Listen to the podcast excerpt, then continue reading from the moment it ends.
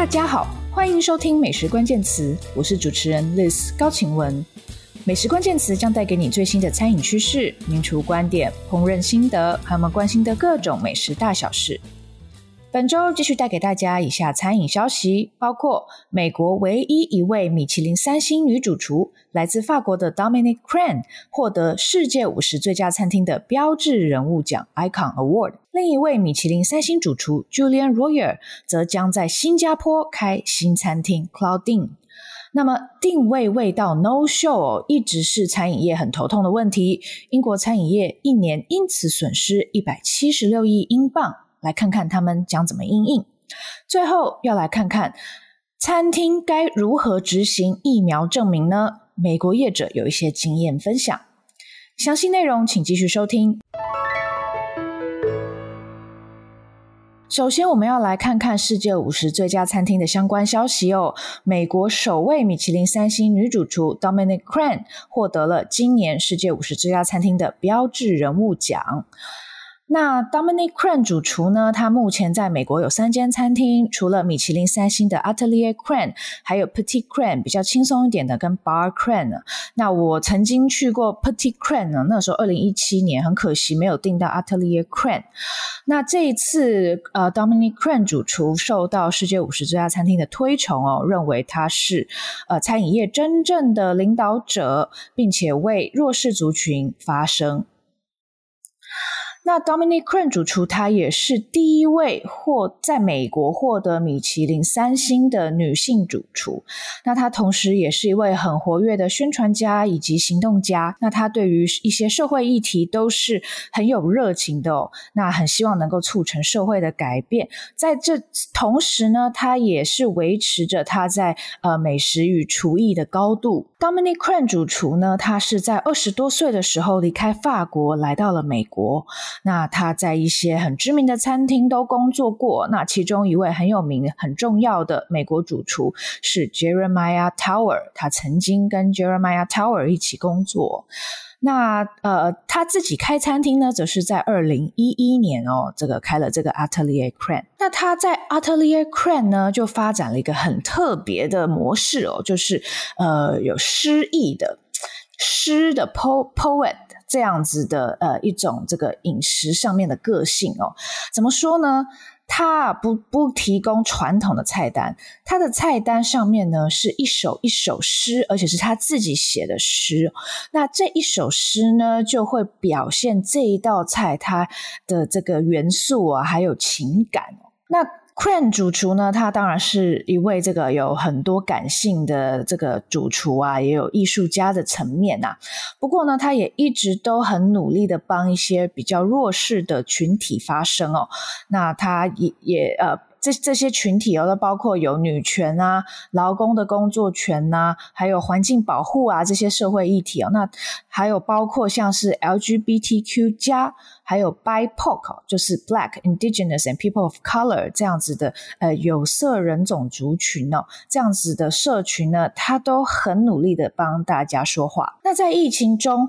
，Crenn 主厨和他的团队呢，也为上千位有需要的民众来烹煮食物。那他也参与了游说政府，帮助呃独立餐厅这样子的 campaign。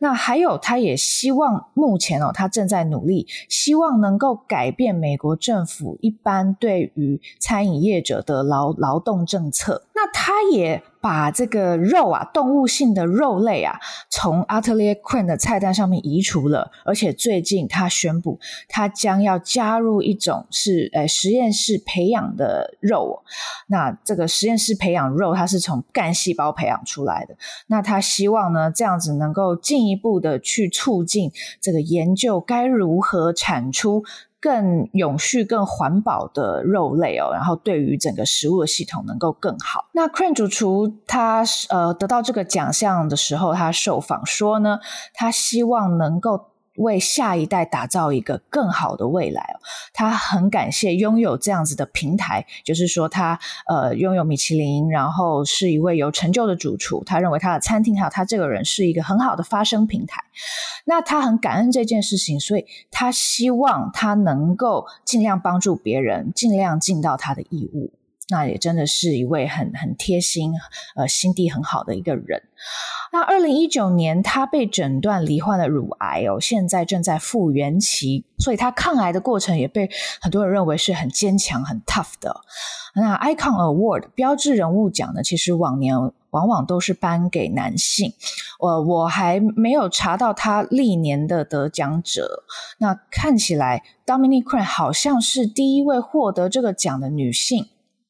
可能还要再确认一下，但是因为世界五十这家餐厅一直以来也被诟病说男女比例不平等哦，男性主厨还是远远的优于女性主厨，很多重要奖项都是男性主厨在拿，所以 Dominique Crane 这一次得到这个标志人物奖呢，我认为也是世界五十这家餐厅主办单位有一点希望能够再平衡一下男女比例，然后也也希望呃大家能够看到他们有关注到女性哦，尤其是杰出女性领导者这件事情。好，下一则新闻来看看另一位米其林三星主厨 Julian Royer 将在新加坡开一间新餐厅，叫做 Claudine。那 Julian Royer 主厨也是来自法国，他现在在新加坡开餐厅。那他与这个新加坡的餐饮集团 The Lo and Behold 将会合作另一间新餐厅，叫做 Claudine。那它是一间比较轻松的餐厅，将会位于新加坡的 Dempsey Hill，今年预定在今年秋天开幕。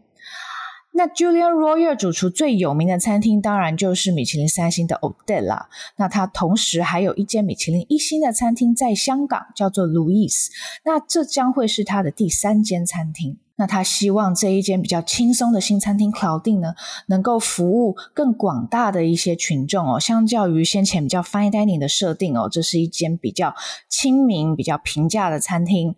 那他想要提供的呢，是一种呃，这个很很放松的，这个和家人朋友相聚的这一种法国家常菜哦。那以单点为主。那他的灵感呢，是来自于他的妈妈哦。那他说，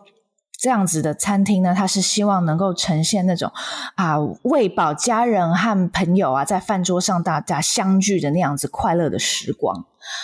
那大家可能知道 Odet 这家餐厅呢，其实是这个要向呃 Julian Royal 主厨的祖母致敬。那 Claudine 呢，就是要向他的妈妈致敬。那他说，Claudine 呢，其实已经酝酿很长的一段时间了。那这个他就是受到了他妈妈的启发，他认为他妈妈做的菜非常好吃，而且也是他一直很珍惜的，一直收藏在他心里的这些菜肴。那现在他希望借由 Claudine 呈现出来。那他也说呢，在过去一年，他有集结了一个很棒的团队，大家都很有热情哦，然后来把 Claudine 实现出来啊。那现在终于快要开幕了，也很令人好奇，到底 Claudine 会呈现什么样的风貌？它的菜色会是如何？哦，室内空间呈现怎么样的感觉哦？我相信很快会有更多消息释出。第三则新闻，我们要来看看 No Show 定位味道这个问题哦。这个问题呢，是很多餐厅很头大的问题。而现在有一份调查报告指出，No Show 导致英国餐饮业一年损失了一百七十六亿英镑。而且呢，这样子呃定位味道的客人呢，主要是来自十八到三十四岁这样子的族群哦。那这份报告是由餐饮科技的专家 Zonal 和呃这个餐饮顾问数据公司 CGA 共同发表的。那这份报告指出呢，在英国餐饮业重新开放之后，大概有百分之十四的客人呢，并没有出现在餐厅里面，就是他们订了位之后呢，就没有出现。那另外还有百分之十二的客人表示呢，他们比起疫情前啊，现在更容易 no show 了哦。这是什么道理？为什么你可以这么坦白的告诉大家，你疫情后反而更不容易去去 honor 你的定位哦？那这份报告也发现了 no show 和年龄呢是有高度的正相关，十八到三十四岁这个区间呢是最糟糕的这个呃 no show 的这个呃犯人哈、哦。那其中是有百分之二十八的这十八到三十四岁的族群呢，他们并不会。呃定了位而出现在餐厅里面。那这相较于比较年长者五十五岁以上的族群，只有百分之一的人会 no show 哦。你可以看到这个十八到三十四岁这个比较年轻的族群哦，确实是对于这个餐厅定位哦比较没有责任心。那这也反映了一个事实啦，就是比较年轻的成年人呢，他们比较容易出门吃饭，比较会去餐厅订位。那呃，这份调查也指出哦，有百分之七十三的这个十八到三十四岁的人呢，他们自从四月以后已经订过餐厅了。那这个和全国的就全英国的平均数字是百分之六十，以及比较年长的族群哦，六十五岁以上的这个人呢，他定位的情况是有百分之五十二哦，是绝对是是真的是比较高哦。那有鉴于这个调查报告的结果啊，我们刚刚讲的这些数据公司哦，还有一些其他的业者哦，他们就决定发起一个宣传活动，叫做 “Show Up for Hospitality”，定位要到，好不好？哦，他们希望能够教育消费者。呃，这个如果你定了位却没有出现的话呢，对于餐厅是有很严重的影响的。那他们也希望能够提供一些餐饮业的内那行业内的知识还有工具哦，来协助餐厅业者呃减少这个冲击。那他们其中一位发起人就说呢，定位味道对于餐厅是会有一些严重的负面影响的，包括他们人力的安排，还有食材备料的安排哦，呃，都都会有负面的影响。那不也不只是他们损失了那一桌或是那几桌的营业额而已哦，而这几桌营业额呢，原本是可以让。呃，walk in 就是直接走进来或是候补的客人来填补上的。那你这个直接定位味道哦，就往往就让餐厅没有时间来应变了。那目前呢，疫情后的英国餐饮业呢，其实还是处于比较脆弱的状态哦。那当然，疫情中因为有很多人大声疾呼，也注意到了这个餐饮业的呃呃受到的冲击哦，所以。的确会有一些人呢，他们是会呃更珍惜餐厅哦，也更加理解餐厅在疫情中经营的难处。不过还是有很多人哦，他们是这个比较没有呃比较比较没有关注到这个方面，所以呢，还是有这个很这样的需求去继续教育消费者说，拜托，请为餐厅多一份同理心。那这份报告呢，是真的又再度的这个 highlight no show 这个问题啊，no show 定位味道，其实真的一直以来让产业很头痛哦。呃，过去呃其实也有各种想要解决这个方法的方案哦，比如说定位要先提供信用卡的号码啦，要先付一笔定金啦，或者是呃你可能一开始就要付全额哦。那像我们先前在前面的节目介绍过的定位系统 Talk，它的诞生就是为了解决 no show 的问题。就是说，他让定位的客人呢，像是去戏院买票一样，你要定位，你就是要先付这张座位的全额金额。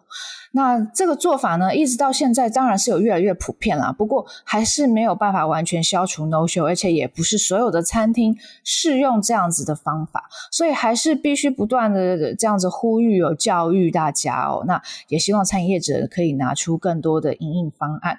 那在疫情中，餐厅真的是比较脆弱。那现在虽然英国餐饮业重新开放哦，那疫情也比最严重的时候好了哦，但是大家还在一个休养生息的阶段，所以如果再加上 no show 打击，那其实是蛮沉重的。我觉得同样情况也适用于台湾，呃，那台湾最近也是餐厅该重刚刚重新开放一个月，那我想也是呃有越来越多人出人出来吃饭哦。虽然最近疫情又有一些变化，我们还要再观察一下。不过如果你现在还是愿意出门吃饭的话呢，而且你有定位的话呢，拜托大家定位定了位就要去吃，或者你真的不能去，也请提前告知店家，哦，不要就直接未到，哦，这样子真的对于店家是一种伤害。最后，我们要来看看餐厅如何执行疫苗证明。美国业者有一些经验的分享。那美国疫情最近又变严峻了，COVID-19 的变种病毒持续肆虐，啊、美国的每日确诊案例又在升高中哦，目前已经来到每日大概十六万确诊哦，是另一个小高峰了。所以呢，现在一些美国的地方政府呢，又在考虑要把一些限制加回来哦，其中就包括了疫苗证明。根据 Restaurant Hospitality 的报道，目前在美国有以下几个地方政府哦，已经通过了这个疫苗证明的要求哦，包括是有纽约市、旧金山、纽奥良、夏威夷的檀香山，还有加州的伯克莱。那什么时候你要出示疫苗证明呢？当你要进去餐厅用餐，或者去健身房运动，还有参加演唱会、运动赛事等等的哦。那目前呢，是纽奥良跟旧金山的疫苗证明要求已经生效了。那呃，檀香山啊、纽约市啊，是将从九月十三号开始；呃，加州伯克莱从九月十呃十月十五号开始哦，会呃让这个疫疫苗证明的法令生效。那旧金山的餐厅呢，它是已经生效两周了，所以他们的餐饮业者还有消费者已经开始在适应这个改变了。那其他地区的餐厅，美国其他地方的独立餐厅呢，其实也想要主动出击哦，不待他们的政府宣布疫苗证明的法令，他们就想要自己实施，呃，请客人出示疫苗证明的这样子的政策。那这篇报道呢，他就有访问这个旧金山的一间餐厅哦，叫做 Water Bar and Epic Roast House。那这一间餐厅的老板 Pete 呢，他就说，呃。他们一开始是这个跟跟随政府要求实施这个疫苗证明的政策啊，那就有一些客人就跟他们说啊，哎，你不要再寄信给我们了，把我从你们的 mailing list 移除啊，或者是说，你怎么敢告诉我我该怎么样处理我的身体哦？就是这些非常强调个人自由的这样的主张哦。不过。这位老板说，他宁愿啊，先在网络上面处理这些问题，也不想要直接在现场，当客人走进来的时候来处理这些问题哦。所以他就是事先在网络上，还有先事先寄信通知他的客人这个新的政策。但是他说，整体来说，现场的客人呢，其实并没有什么反抗，而且甚至还蛮开心有这样子的政策的，而且他们都很乖的，很有规矩的，就直接出示他们的疫苗接种卡。那、哦、这家餐厅呢，他们是依照呃旧金山政府的这个呃法令哦，他们直接贴出一张官方的说明，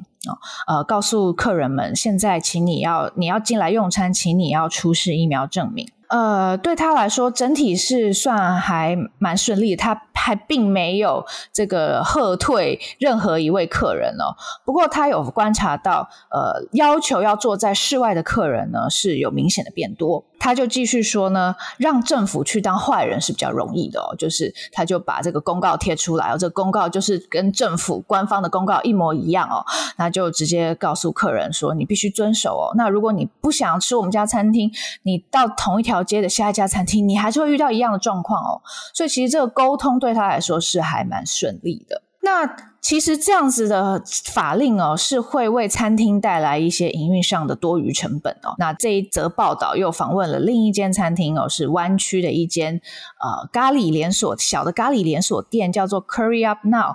那他们就说呢，其实他们必须要安排多多的人力哦，到门口来检查这个疫苗证明。这对他们来说其实是有一点负担的，因为美国目前其实是餐饮业闹人才荒啊，很多地方是缺人的状态，所以他们在缺人状态还要多安排一个人去门口检查疫苗护照，是对他们来说是有点吃力的。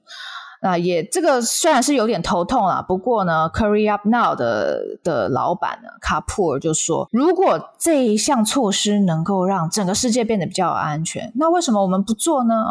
他他说，如果我们可以尽快恢复到安全的呃世世界的话呢，那我们当然要尽量去做。那 Curry Up Now 这家餐厅呢，现场的这个实施的状况呢，呃，其实。对于疫苗护照来说呢，抗拒的状况是还好啊，比较严重的反而是会发生在呃要求客人戴上口罩的时候哦，这个时候他们会呃得到比较强的抗拒哦。所以对于很多人已经打过疫苗的人来说，其实就直接出示疫苗接种卡哦，其实没差啦。那反而他们比较不喜欢戴上口罩了，这个状况也是可以理解啊。那旧金山的金门餐厅联盟 （Golden Gate Restaurant Association），他们就指出，他们旗下的餐厅业者呢，对于这个疫苗疫苗证明这个政策呢，其实没有遇到太多的反抗啊。那这个关键就在于他们要持续的沟通，而会遇到比较多这个 logistic 的问题的地方呢，会是像美食街或是饭店这样子多功能的空间哦。就是有的客人呢，他不是只有来吃饭的，那他不去不是去吃饭的地方就不需要，但是要吃饭的时候才需要拿出他的疫苗接种卡哦。那这样子，这个多功能的场所反而会比较遇到一些困难。不过，这个金门餐厅联盟的呃的总监呢，就说整体来说，餐厅业者都觉得安全多了，安心多了哦。他们很支持这项政策，认为这会让旧金山变成一个比较安心的城市。至于其他美国其他地方没有疫苗证明政策的地方呢，有一些餐厅业者呢也是想要自己主动来在餐厅里面实施这样的措施哦。那这篇报道举的另外一个例子是 Heart Cafe 在呃 Minneapolis，那这家餐厅呢，啊、他们就自己宣布哦，从八月十九号开始，呃，如果客人要进来用餐，你必须要有四十八小时以内的阴性证明，或者你接种过疫苗哦。呃，令人意外的是呢，他们的客人对于这项政策呢是相当欢迎的，都采取很正面的态度。那当然，他们也有收到一些负面的批评啊。那这个老板呢，他就有去看这个 Yelp 啊、Google 啊、Facebook。的一些留言和平等啊，那还有他们收到的各种讯息、email 啊，还有电话等等的哦。那在这些这个负面的评价里面呢，他也有仔细的去过滤哦。那他发现说，诶，这些客人啊，其实根本没有来过我们餐厅啊。哦，那。他也认为未来不会来啊，所以其实对他们来说，就是保护好他们自己的客人，还有他们自己的员工是最重要的事情。那这这一家餐厅 Hard Cafe 呢，他们的沟通方法是呢，他们确保他们的网站官网会呃跳出来有关疫苗证明需求的这个公告。那他们也在 Social Media 发布消息啊。而且在呃店头呢，也是贴了非常清楚明显的公告。那他们的员工呢，也被训练要怎么样来处理面对这些抗拒的客人哦，并且尽量保持正面的心态。那这个这个这项政策实施的结果如何呢？诶，好像还蛮成功的哦，就是他们竟然有获得一些新的客人，而且餐厅的生意比以前更忙了。那对于这位餐厅老板来说，他觉得这个这这这个要求客人要出示疫苗证明或是有阴性证明呢，其实是餐厅可以营业的最好的方法。那他也希望有越来越多他的餐厅同才能够跟加入他的行列哦。那也不知道他所在的地方政府会不会也跟着就呃颁布这样子的命令哦。不过显然，其实餐厅业者是非常的呃害怕呃疫情再起，那他们也希望能够维持用餐环境的安全健康。那我想，呃，美国目前它还是有蛮多人没有打疫苗的。目前最新的数据显示是还有八千万人没有打疫苗哦。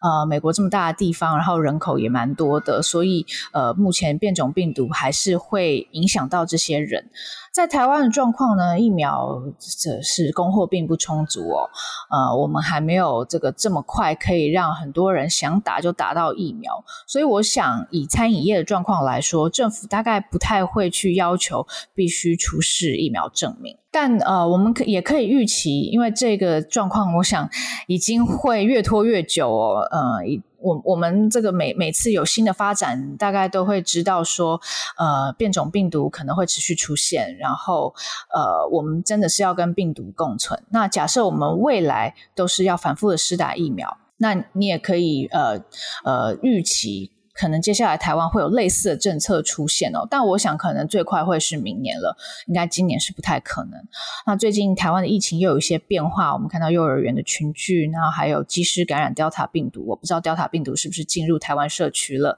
那现在政府并没有大规模的紧缩措施，那我们也要持续观察疫情哦。如果大家还是有出门吃饭的话呢，拜托大家在用餐之余，没有用餐的时候要把口罩戴好，还有有一定要勤洗手，保持社交距离哦。好，也谢谢大家收听今天的节目。如果喜欢我们美食关键词，欢迎订阅、追踪并分享给亲朋好友，也欢迎留言给我们，更欢迎给我们五颗星哦。也请多多支持我们的网站 Taste 美食家和我的个人平台美食家的自学之路，脸书、IG 都欢迎追踪。大家下周见。